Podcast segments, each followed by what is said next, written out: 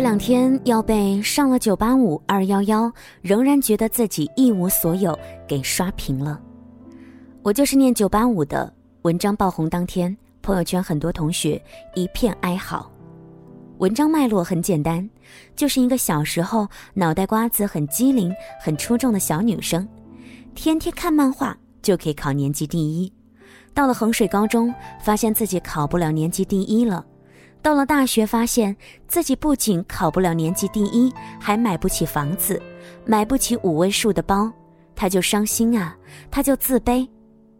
就是小时候觉得自己天下第一呀，主角光环加深啊，可是现在一下子冒出那么多人，三百六十度无死角碾压自我，长得好看，成绩不错，家境优越，不行了，不行了，我太垃圾了，世界要垮了。而我一无所有了，大家都比我好，我还要怎么活啊？我先来讲讲我朋友的故事吧。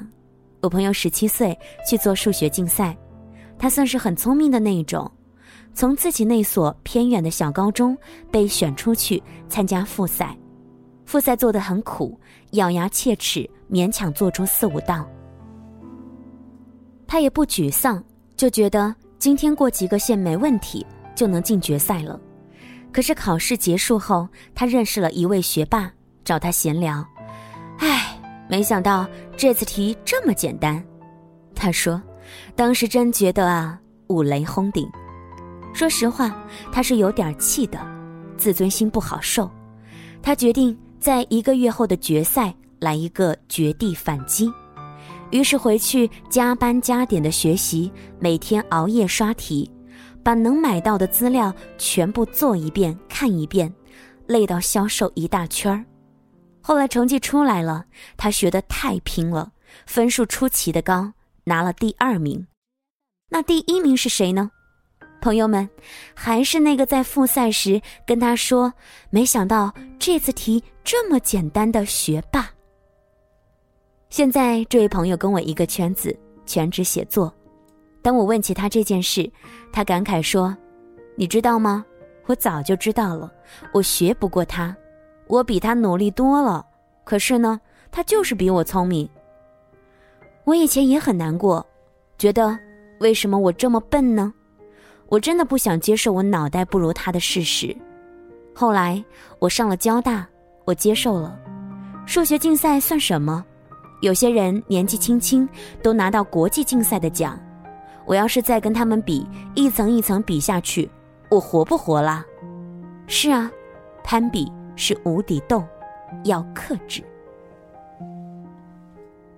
我天生就不是特别的擅长逻辑推理，从小到大数学一直稀烂，高中就是因为他成绩掉到过倒数，可是我不自卑呀，虽然数学惨不忍睹。但我写东西还不错，我还认识一位少女，高中读的理科，实在读不好，于是只考了专科。我相信一路有不少人跟她强调过学历的重要性，但是她很有创作天赋，年纪轻轻的写文章剧本就被业界看中。现在一个人混北京，付得起朝阳区的房租，开得起自己的工作室，他也很想自己的学历高的。可他不会为学历不好就妄自菲薄，他心里知道自己的特长不在这里。那句话叫什么？术业有专攻。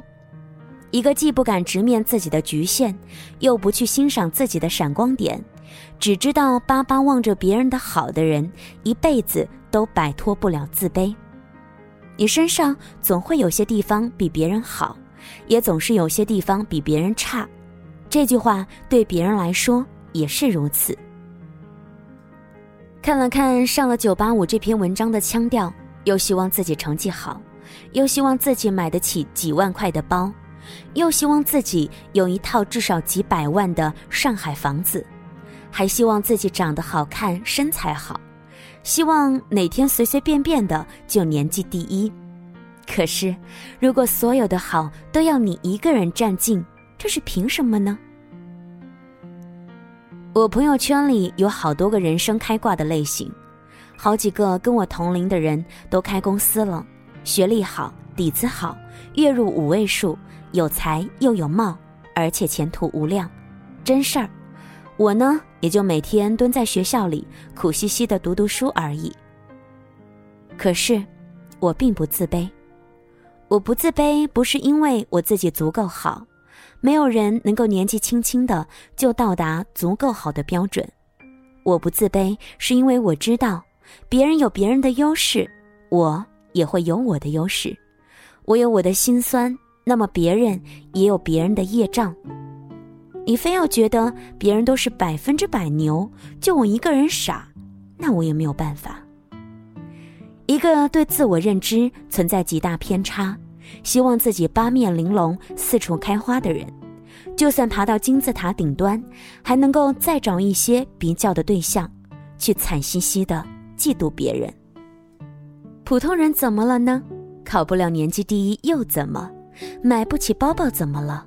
我们终其一生，也许只能成为一个有点不错的普通人。真的。你的攀比心那么重，贪图的东西那么多，你别说什么九八五了。恕我直言，就算你考上了常青藤，你也照样觉得自己一无所有。谢谢你的收听和关注。今晚在节目当中和大家分享的文章来自于陈大力。我考不上九八五，也没有觉得自己一无所有啊。其实，在生活当中啊，很多人对自己的一个欣赏标准是不太一样的。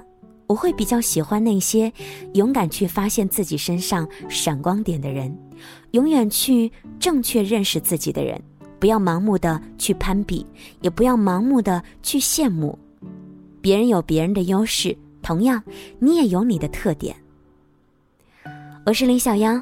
欢迎大家收听《时光听得见》，听节目的过程当中呢，大家也可以来关注小妖的个人微信公众平台，随时随地的和我进行交流互动。直接的搜索“时光听得见”或者拼音输入“时光听得见”加数字一。节目之外呢，你也可以直接的来获取我们本期节目的音乐歌单。好了，跟你说一句晚安了，祝你好梦，我们下期再会。